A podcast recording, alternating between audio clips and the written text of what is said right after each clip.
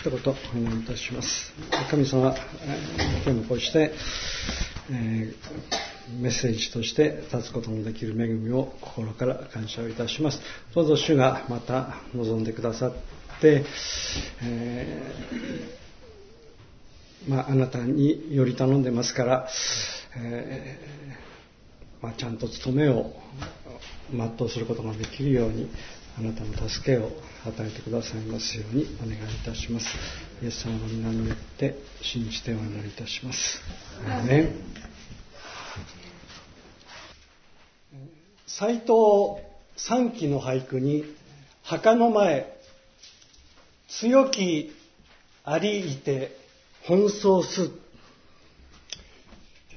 まあこれに、まあ、ちょっと感銘していやなんかあの語れないかな。墓の前とある以上、まあ、死ぬべき人が登場するだろう。そして、強いあり。まあ、どっちを善玉にしようか。まあ、礼拝のメッセージは本源的に、善と悪の、まあ、葛藤を描く部分が多い。なんかこう、ひどい女について、語ってみようかな。奔走する強い槍。まずこう、デリアの姿を考えた。いや、もうこっちが悪玉だ。ついで、ペリシテ人に命を奪われる墓としてのサムソンの姿が浮かんでくると。デリラには胸に秘めた思いがあった。サムソンを墓に葬り、大金を手にする。奔走する強い女。その強さは女の強さであり、色化であり、執念であり、蒸気を逸したものの考え方である。もう絵に描いたような妖艶な悪女。もう途方もない殺害計画。強い、強い女のディテールが明らかになっていく。1956年、名称セシルビー・デミルが10回を制作し、劇場公開をした。遡ること6年前、デミルはサムソンとデリラを制作し、やはり劇場公開している。デミル監督の描いたデリラは結果として、あ、本当の意味で強い女になり得なかったが、それは多分、まあ、デミル監督の好み、あるいは、まあ、人生哲学のようなものであったかもしれない。これとは反対に、もし、強いアリの方を、まあ、サムソンに据えたらどうなっただろうか。美女の周辺で必死に奔走するアリ。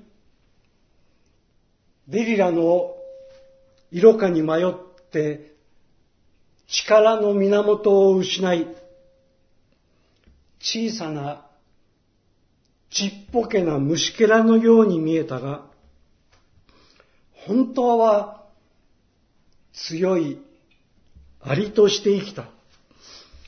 まあ、私にはなんかこの方が心に響いてくる。墓の前、強きありいて奔走す。エジプトのナイルの湖畔に立つ神殿の碑文に次のような文字が刻まれている。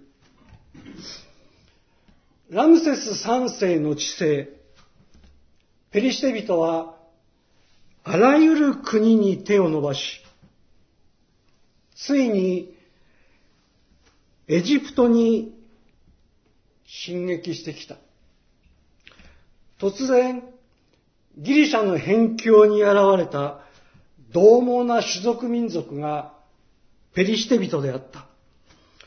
彼らは地中海沿岸から海沿いに南下し、まあ、碑文に記されたように、あらゆる国に手を伸ばし、それらの国々を死臭漂う荒廃の地としながら、肥沃な土地、エジプトを目指した。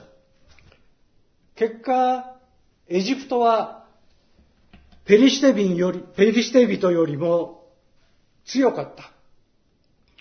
ペリシテ人は血みどろの激戦の後、撃破された。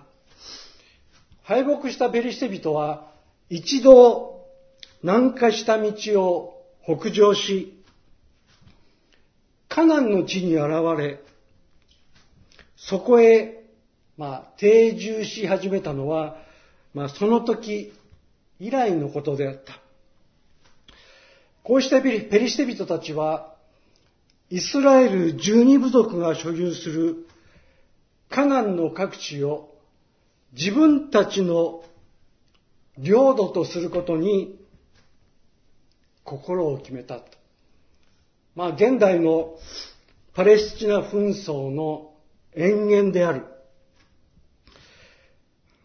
パレスチナ人はイスラエルと戦い、焼き払うべき村落は焼き払い、残すべき部落は支配し、殺したい者は殺し、めとりたい女はめとりながら戦った。この恐るべき果敢な種族の侵入によって、もうイスラエル各地は植民地のごときものとなった。ペリシテの信奉する偶然、偶像の神殿が建てられて行き、ペリシテ人の立法が布告され、ペリシテ人があらゆるペリシテの軍隊があらゆるところに駐屯していった。まあ、サムソンが生まれたのはこんな時であった。カミソリの葉は幼子の時からただの一度も髪に触れなかったから長く伸びて後ろにたなびいていた。その背丈、腕っぷし、精悍さ。神はこの若者に溢れる力を与え、イスラエルを独立の民に導こうとした。ペリシテ側はサムソンを引き渡すようにとイスラエルの長老らに迫った。引き渡すと、長老らは早々と引き上げていった。残忍なペリシテの完成と押し寄せる群衆がサムソンを取り巻いたとき、彼はたちまち道に落ちていたロバの顎骨を手にし、群がるペリシテ人を撃ちまくった。悲鳴が歓声に、歓声が悲鳴に変わり、ペリシテ人は先を争って逃げた。ロバの骨でたちまち千人、千人を骨一本で殺したわいと。サムソンは歌い、イスラエルの村に帰っていった。ある日サムソンは恋に落ちた。デリラと呼ぶパレスチナ人の女であった。髪は黒く、肌は白く、目は黒く大きく潤んでいた。タイムマシンに乗って見てみたい。そこに目をつけたペリシテの長老たちは、後期至ると喜んだ。デリアのもとを訪れ、銀貨の山を築いて取引を持ち出した。サムソンの弱点を探ってくれ。サムソンはナジル人であった。神に特別な誓いを立てていた。ナジル人には三つの果たすべき義務があった。葡萄酒を断つこと、髪の毛を剃らないこと、死体に触れないこと、サムセンサムソンの聖願、特別な誓いとは、溢れる力により、イスラエルを独立の民にパレスチナ人から導くことであっただろう。サムソンの弱点を探ってくれ。髪の毛が剃られれば、サムソンから力が去り、イスラエル民族の悲願、独立、自由、革命の道は遠のく。髪の毛の秘密は決して明かしてはならなかった。デリラは黙って銀貨の山を受け取った。眉一つ動かしはしなかった。これは、お金と女の心を扱った話だと。改めて思い直す。イスラエルの独立を阻止するため、もうさながら火事場に水を運ぶように、緊急の銀貨が乱れ飛ぶ。ペリシテの長老から古文へ、古文から強きありへ、騒然たるペリシテ人へ、あっという間に資金調達の道はついた。誰にサムソンを誘惑させよう。一人の女のイメージが陣営の脳裏に浮かぶ。昔、こんな事件をマスコミの、まあ、報道で聞いたことがある。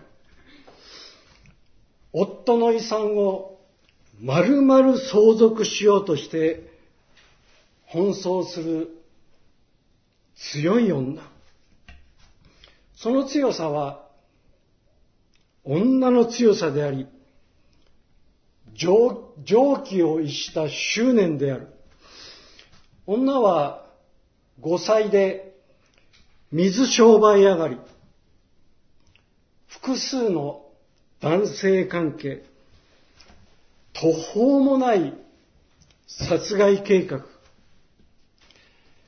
デリラという強い女のディテールが、ピリシテの長老たちの頭の中で固まっていく。もう、わけのわからないお金であればこそ、人の心が動く。銀貨の山、誰かが額に汗して作った金ではない。どのみち、ハイエナのような連中の裏金だ。ここで自分が奪ってみても、誰も訴え出るわけにはいかない。デリアには世間の裏側を見る目も備わっていた。これまでみんなに馬鹿にされて生きてきた。こんな人生に何の未練もない。彼女はイスラエル独立の機運を感じながら、もう一方で、もう一方側でずっと考えていた。迷った挙句、一瞬の判断だった。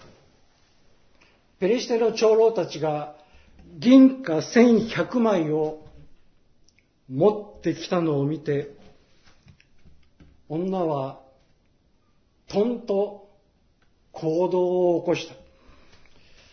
まあ、この種の決断は、こんな風に実行されることが多いのかもしれない。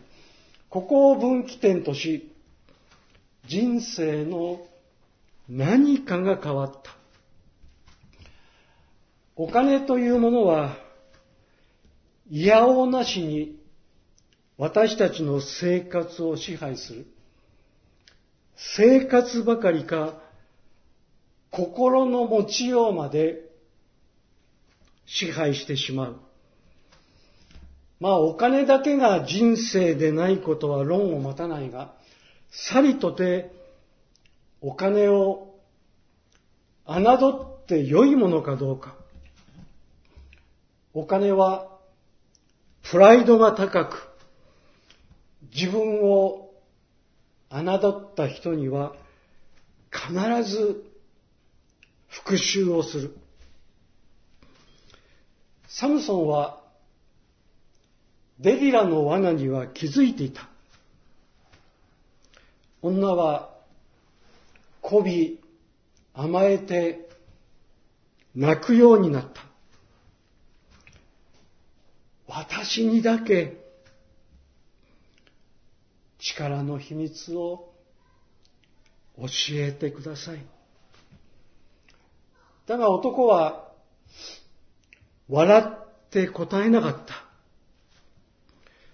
女の懇願が涙とともに毎日毎日繰り返された。男は女の涙に耐えかねた。とうとう男は言った。私は、なじる人。神に誓いを立てているものだ。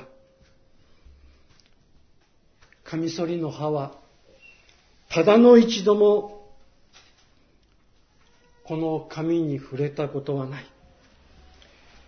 誓いを果たすため、神の力がこの髪の毛に宿っているからだ。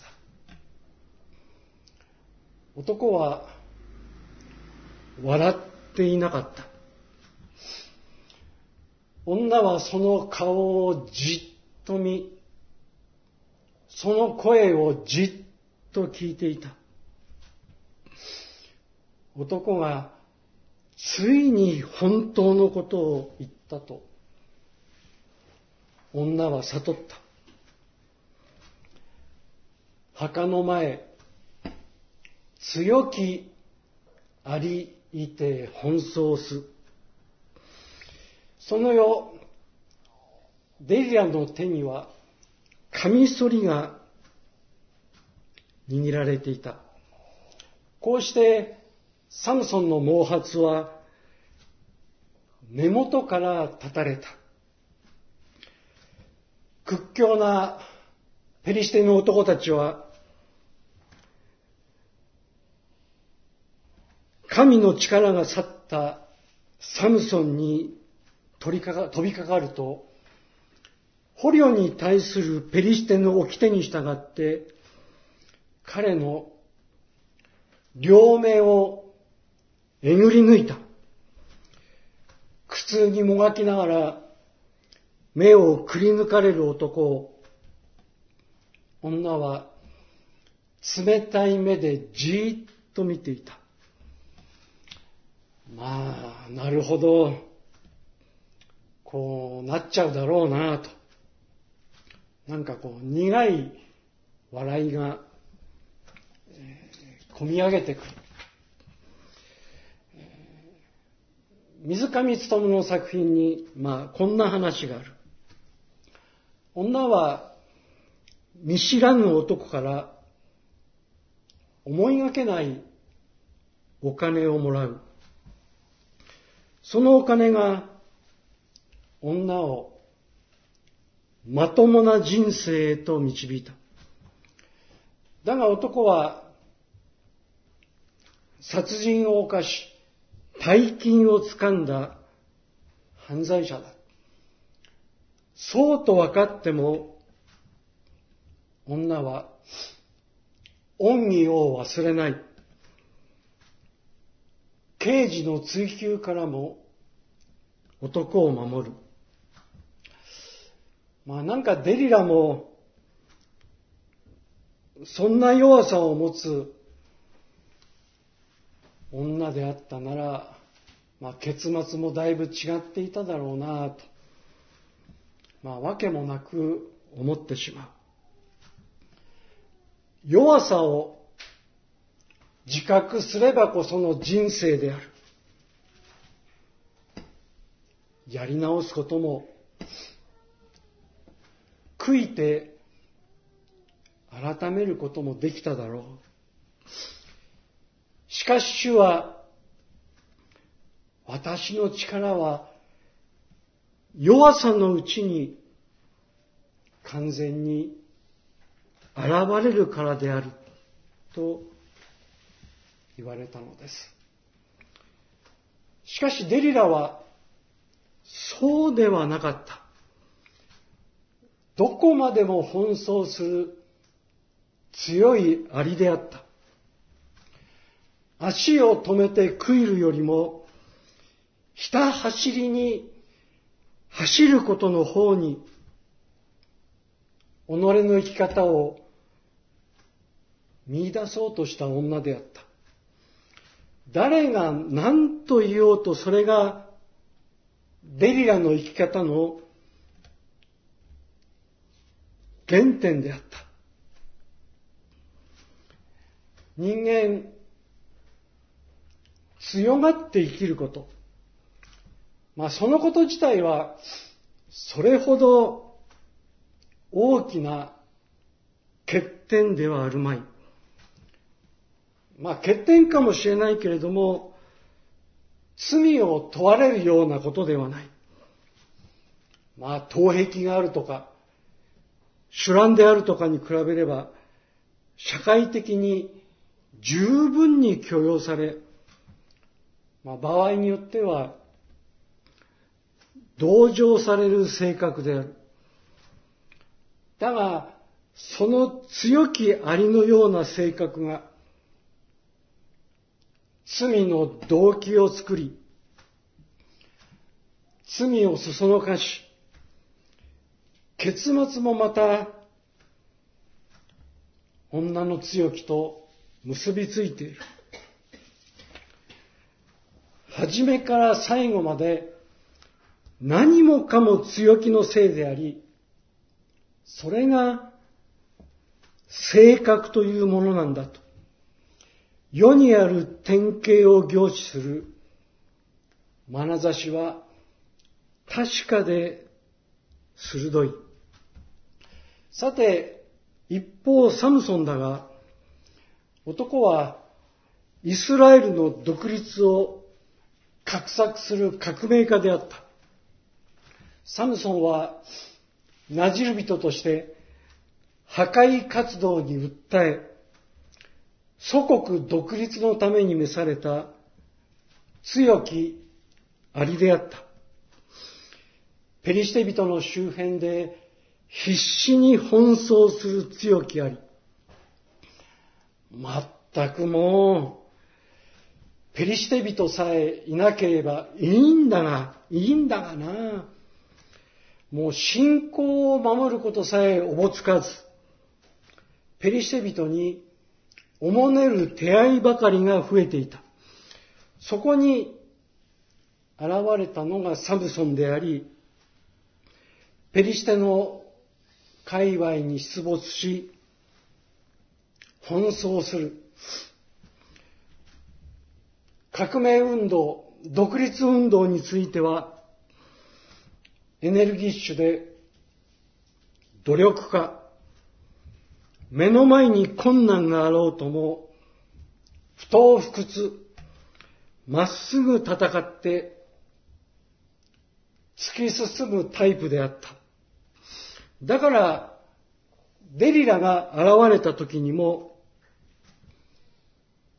同じ性格。両親が懸命に引き止め、何を天を書いて、他の神様を拝んでいる女はいかんがなぁと、猛反対したけれども、一向に聞かず、もうちょっとやそっとじゃ降参しない。神の使命に強き者は、それを忘れてしまえば、罪を犯すにも強くなるのではあるまいか。観測は不幸にも的中し、使命感は急速に悪化し、最後は壮絶な戦いの末、以前は屈強だった肉体の方が破れてしまった。ペリシテ人が崇拝するダゴンの神の神殿に引き出され、もうあとは惨殺を待つばかり。サムソンは神殿の柱を探った。髪が少しずつ伸びていて力が戻っていた。神よ、私の命はペリシテ人と共に消えても構いません。あなたから託された使命を、その使命を、使命を果たさせてください。サムソンは力の限り柱を押した。神殿が崩れ、大勢のペリシテ人が死に、イスラエルは独立と主権を回復した。サムソンの遺体は家族家族に引き取られ、父の墓に葬られた。美女の周辺で奔走するアリ。デリアの色化に迷い、力の源を失い、小さな弱い虫けらのように見えたが、本当は強いアリであった。聖書を読んでお祈りいたします。サムソンは、ペリシテ人と一緒に死のうと言い、力を込め、中柱を引いた。すると宮は民全体の上に落ちた。私の力は弱さのうちに完全に現れる。私はキリストの力が私を覆うため、喜んで弱さを誇り、弱さに甘んじる。私が弱い時にこそ私は強い。第一コリントの12章の9節から10節お祈りいたします。神様、ありがとうございます。サムソンの生涯の中から、またデリアの姿の中から、私たちがキリスト者として、また日常生活を生きる、また社会人として、どうするべきなのかと。自分の弱さに対し、自分の弱さを見つめ、弱さを知ればこその人生であり、けれどもその弱さが、私は弱さを誇り、弱さに甘んじる。その弱さのうちに、私の力は現れる。私が弱い時にこそ、私は強いと。神様、ありがとうございます。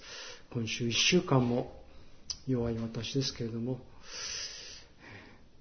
強きあなたが私たちを覆ってくださいますようにお願いいたします。尊い主イエスの皆によってお祈りいたします。アーメン